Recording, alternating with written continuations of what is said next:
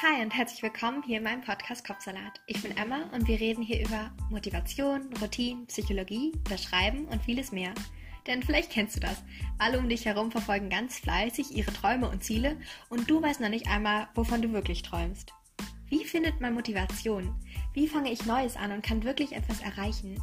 Und wie schreibe ich ein Buch? Wenn du dir eine dieser Fragen schon einmal gestellt hast, bist du genau richtig hier. Jeden Montag und Freitag geht eine neue Folge online.